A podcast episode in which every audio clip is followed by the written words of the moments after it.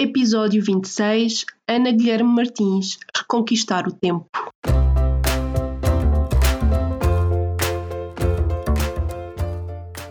Olá, eu sou a Neuza e este é o Saltei do Sofá, um podcast sobre mudar de vida, sair da zona de conforto e viver alinhado com a própria essência. Todas as semanas vou entrevistar um convidado inspirador ou partilhar uma reflexão minha. Deixa-te inspirar.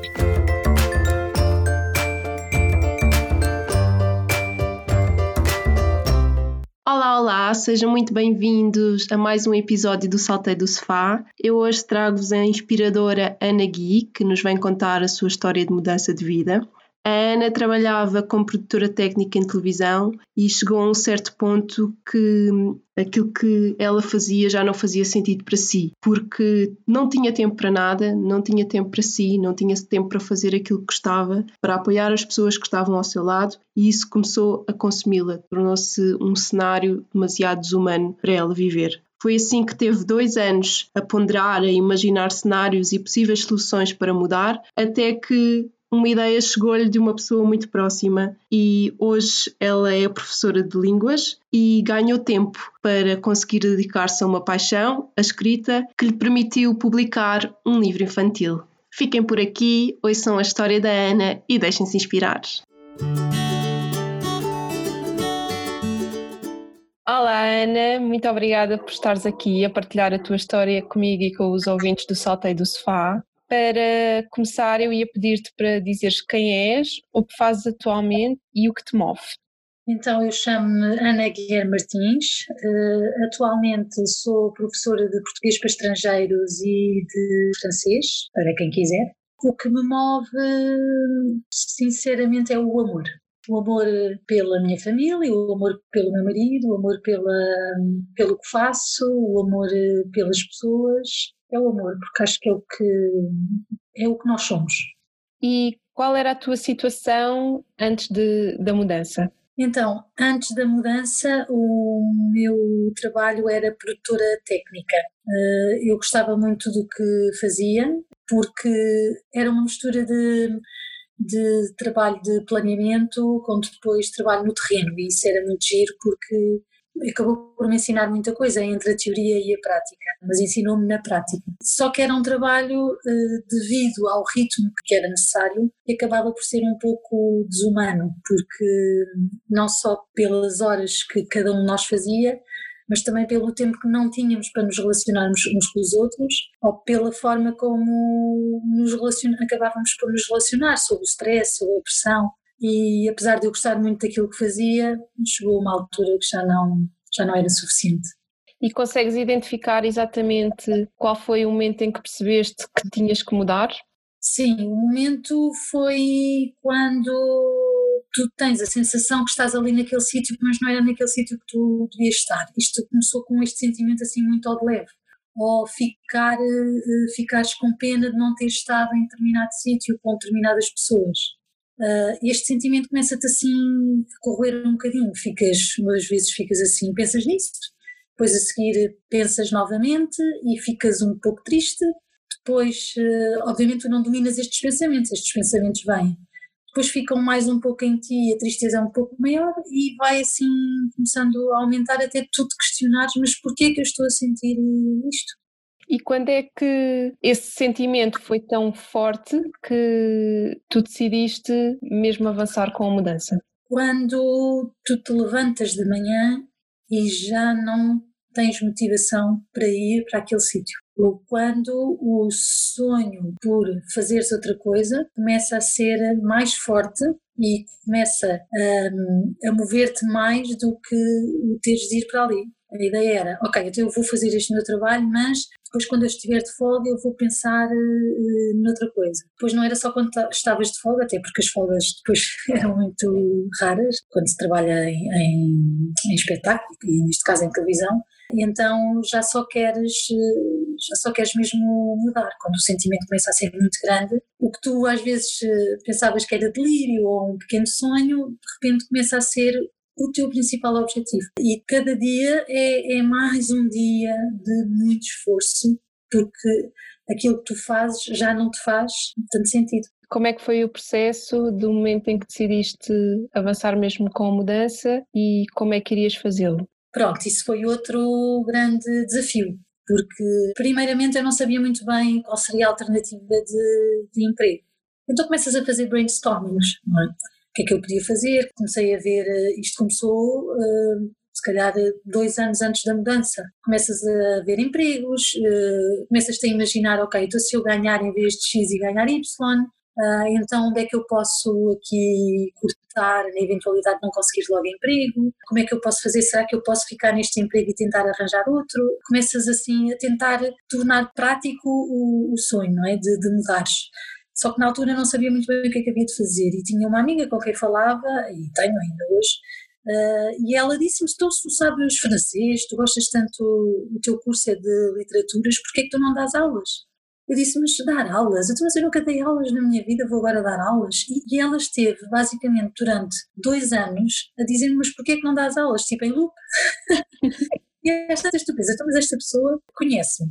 Esta pessoa, eu conheço-a também e, é uma pessoa muito importante para mim, portanto, eu tenho-a como uma pessoa que está bem da cabeça. Portanto, esta ideia, se calhar tenho de olhar para esta ideia de outra forma e comecei a ponderar de outra forma. Até que ela me arranjou uma entrevista num Instituto de Línguas e o Instituto de Línguas disse-me que sim, que se tivesse oportunidade que me contrataria, uma vez que não tinham na altura professora de francês. Então isto de repente deu-me um rumo, não é? O que é que eu decidi fazer? Oh, então eu tenho de voltar a estudar rapidamente, porque uma coisa é tu saberes falar e uma coisa é tu saberes até gostar de literatura e gostares de ler e gostares de escrever. Outra coisa é perceberes para já que cada nível tem determinadas hum, abordagens gramaticais, de vocabulário, tanto no português para estrangeiros como depois no francês para português ou.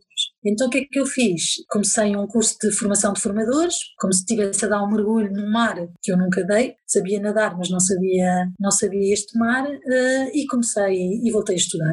Voltei a estudar primeiramente para o francês e depois para o português para estrangeiros. E isto depois começou a tornar real uma alternativa de, de mudança. E qual foi o momento em que tu realmente deixaste o teu antigo trabalho para te dedicares só às aulas? Então, eu estava a estudar, uh, estava em formação, quando o Instituto me telefona e me diz: Vamos formar uma turma. Eu disse: Ah, muito bem, ah, como vamos formar uma turma. Eu, muito bem, mas na realidade estava um pouco em pânico, mas já, pensava eu, já. E entretanto ela disse-me sim, uh, e é para começar para a semana. E eu pensei, mas eu não estou pronta ainda, isto ainda era só uma ideia, não é? E eu senti-me como que empurrada, ou vais ou, ou vais agora ou então não vais, tens de apanhar este comboio. E eu disse, está bem, muito bem, então para a semana, claro que sim. Então e a turma é de que nível? Ah, tinha de preparar material, não é? Não tinha. E depois ela disse-me o nível, eu disse, sim senhora, então eu vou, eu vou, claro. E na semana seguinte lá me apresentei como professora de francês para uma turma de seis pessoas. Só Deus sabe o quanto eu estava nervosa, mas eu pensei que eu sei mais da matéria do que estas pessoas, porque era um nível zero ainda por cima. Foi muito agradável, não vou esquecer o, aquele sabor. Ali os primeiros minutos foi de nervos, mas a seguir a aula era de uma hora e um quarto. Eu tinha ficado ali mais três horas, se fosse preciso, porque gostei muito daquela sensação e saí com um grande sorriso a pensar: é isto, isto pode ser uma alternativa, e efetivamente, porque já estava a experimentar. E depois temos ali o sentimento de responsabilidade. Se eu já tinha dito ao Instituto que sim senhora, vamos com uma turma, eu não podia voltar atrás, porque não me iria sentir bem comigo e não ia deixar as pessoas que estavam a contar comigo penduradas, como se costuma dizer. Então pronto, então agora tenho de ir, agora tenho uma turma eh, que tenho de dar eh, aulas duas vezes por semana. E foi assim. Ah, e aí eu decidi, então aí se empurrou-me um pouco para a nova realidade, e a partir dessa turma, no mês seguinte, apareceram mais números, e depois no, apareceram-me, eu inscrevi-me em sites para dar aulas, apareceram mais uns quantos alunos e às tantas eu já tinha mais alunos do que tempo para as aulas, porque depois o facto de dar aulas não é só a hora que nós estamos a dar a aula, mas sim a parte da preparação. E eu pensei, então e agora como é que eu vou fazer com estes dois trabalhos? E eu ainda tive seis meses a estudar, a dar aulas e a trabalhar em televisão. Foram assim seis meses loucos que depois tive de tomar uma decisão quando efetivamente deixaste o trabalho em televisão e ficaste só a dar aulas, qual é que foi a sensação? A sensação foi maravilhosa, sendo que tu não sentes logo, não é? Tu, tu queres muito aquele momento, mas não consegues logo sentir eh, o que eu fui sentir depois nos dias a seguir e nas semanas a seguir. Uh, foi uma sensação de liberdade e de, de uma autoestima uh, muito grande. Eu estava com muito medo, porque ia ser uma nova vida. Monetariamente eu não sabia como é que ia ser, mas o bom foi que isto aconteceu no primeiro semestre do ano. Quer dizer que depois, quando eu saí do outro trabalho, vieram as férias de verão e no verão não há, não há grande trabalho a nível de aulas, porque vai toda a gente de férias. E eu pude viajar nesse verão. Então foi, foi eu já ter conseguido alunos para, o, para setembro, que era essa a minha grande preocupação, e depois fui viajar durante julho e agosto, fiz três viagens nesse verão. Foi muito bom porque foi uma ajuda para desligar um para me ligar ao outro. Foi uma sensação muito grande de liberdade. Eu lembro que estava um dia de muito calor, eu gosto de calor. Estava um dia de muito calor. Eu andei a pé junto ao mar, desde Cascais até ao Estoril, onde eu moro, e soube-me soube muito bem, não vou esquecer mais esse passeio. A sorrir sozinha, muito contente. É assim, eu tinha aquele nozinho, não é? Aquelas borboletas, como se dizem, pensar, meu Deus, o que é que eu estou a fazer? Mas, eu, mas ao mesmo tempo muito contente, porque era aquilo que eu queria fazer. Mas é, é um bocadinho a loucura, porque como toda a gente tem as responsabilidades, não é? Eu sou casada, tenho responsabilidades com o meu marido, obviamente as responsabilidades foram aceitas pelos dois, com base no ordenado dos dois, não é? Eu não podia, agora de um momento para o outro, Agora vou brincar aqui outra coisa enquanto te responsabilizas. Não podia ser, então estava muito preocupada porque, mais uma vez, não queria deixar as pessoas que contavam comigo de mãos atadas. Mas foi uma sensação. Só não voei porque tinha os pés na terra, mas foi mesmo uma sensação muito leveza e muito, muito bom, muita liberdade. E falando um bocadinho nisso que estavas a dizer, como é que foi a opinião das pessoas à tua volta e como é que lidaste com isso? Acho que as pessoas à minha volta ficaram um pouco assustadas, porque foram 17 anos de produção técnica. Eu trabalhei 17 anos em televisão e de repente, aos 40 anos, dizer afinal eu vou fazer outra coisa agora e vou começar do zero, foi assustador para mim, mas eu tinha o, o, o sabor do, do, querer, não é? E do, e do, acreditar que podia ser. E as pessoas à minha volta ficaram um pouco assustadas, naturalmente, porque eu sei que quando nós olhamos à nossa volta há tanta gente no desemprego, há, sei lá, tanta incerteza, enfim. O meu marido também é freelancer, portanto seríamos os dois. Eu, eu era freelancer na mesma, mas era contratado ao projeto, portanto eu sabia que durante quatro meses, seis meses tinha ali Agora, ser professora é um bocadinho mais, como é que eu ia dizer? Sei lá, o aluno pode querer agora e depois não quer, não é? Ainda por cima é um bocadinho como o trabalho das limpezas, ou um trabalho, nós irmos ao cabeleireiro, ou nós irmos fazer eh, massagens. É daquelas coisas que num orçamento, se tivermos problemas, são das primeiras coisas que se pedem. Portanto, eu estava-me a pôr ali numa situação ainda mais uh, frágil do que freelancer no mundo da televisão. Portanto, foi, as conversas eram pensar bem, o que é que tu vais fazer, e pronto, foi assim muito assustador para todos à minha volta, para mim também foi, mas eu nunca tive medo de trabalhar. Se não funcionasse com as aulas, eu arranjaria outra coisa, mas eu tinha a certeza absoluta que eu não queria continuar onde estava. Assim, de forma geral, quais foram os principais desafios que encontraste em todo o processo? Principais desafios é voltar a estudar uh, aos 40 anos. Uh, isto, e quando eu digo estudar, não é estudar, uh, vai estudando um bocadinho.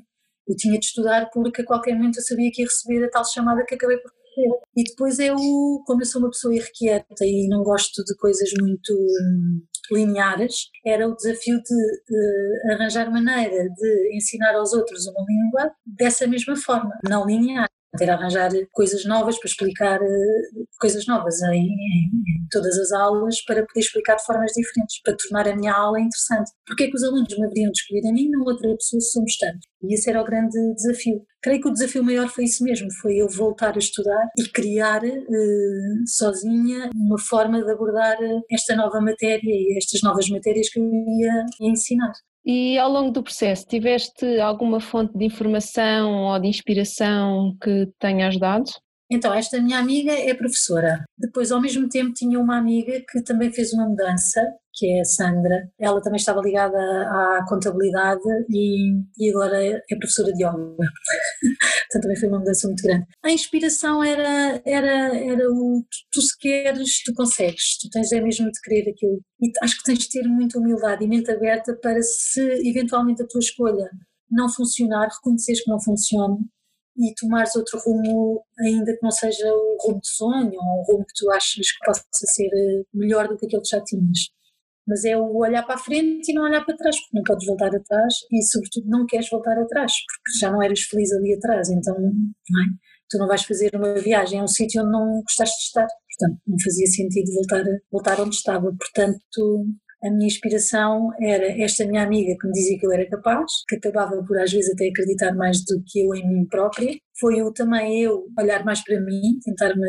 redescobrir. E depois era esta amiga que também estava numa grande mudança e eu não tenho filhos e ela tem. E se voltasses atrás, mudavas alguma coisa? Uh, mudava mais cedo. E agora achas que a vida que tens atualmente está mais alinhada com quem és e aquilo que queres para ti? Completamente.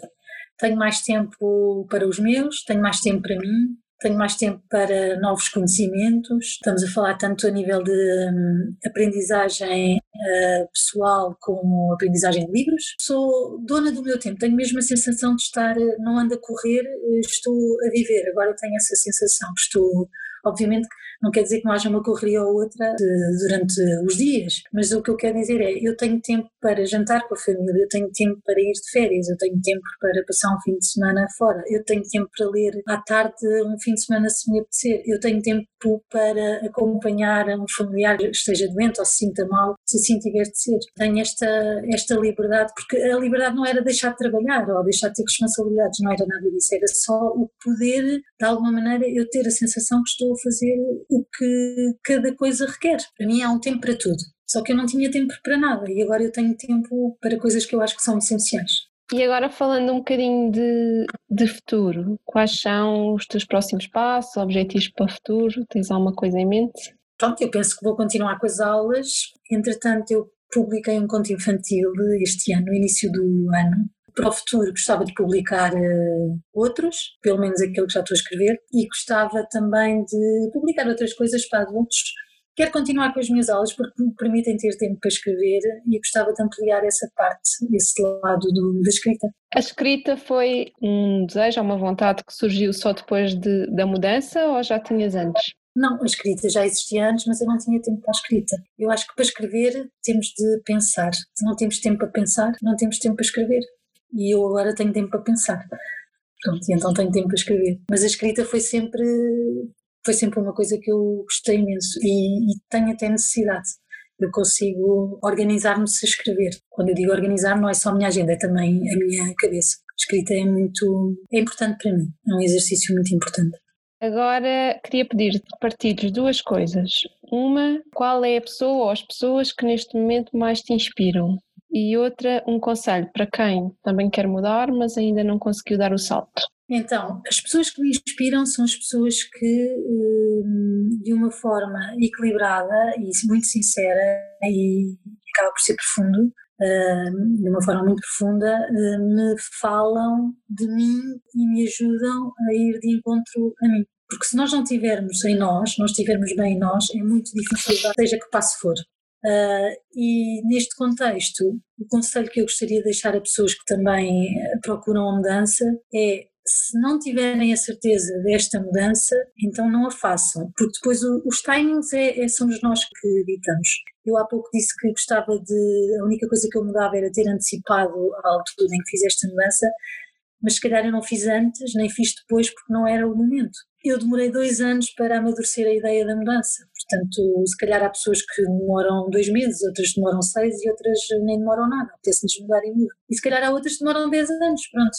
A verdade é que nós temos de estar, sobretudo, alinhados com, connosco. E este é o grande conselho, alinhados connosco, o que é que nós queremos, o que é que não queremos, que também é muito importante, para depois eh, dar um passo diferente. Por fim, queres dizer-nos onde as pessoas te podem encontrar e saber mais sobre ti e sobre o teu trabalho? Então, as pessoas podem me encontrar em crónicasporanagui.com, que é o meu blog. Hum, sim, podem me encontrar no Facebook e no Instagram.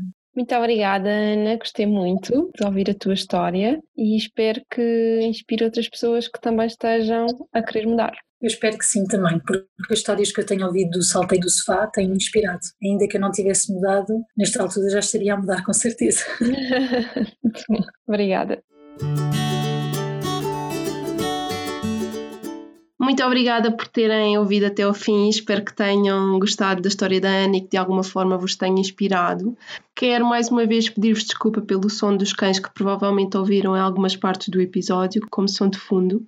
E já sabem, como sempre, se gostaram do episódio, se acham que pode inspirar alguém, por favor, partilhem, deixem o vosso feedback, quer em salteidosofá.pt, quer nas redes sociais. E desejo-vos uma semana mágica.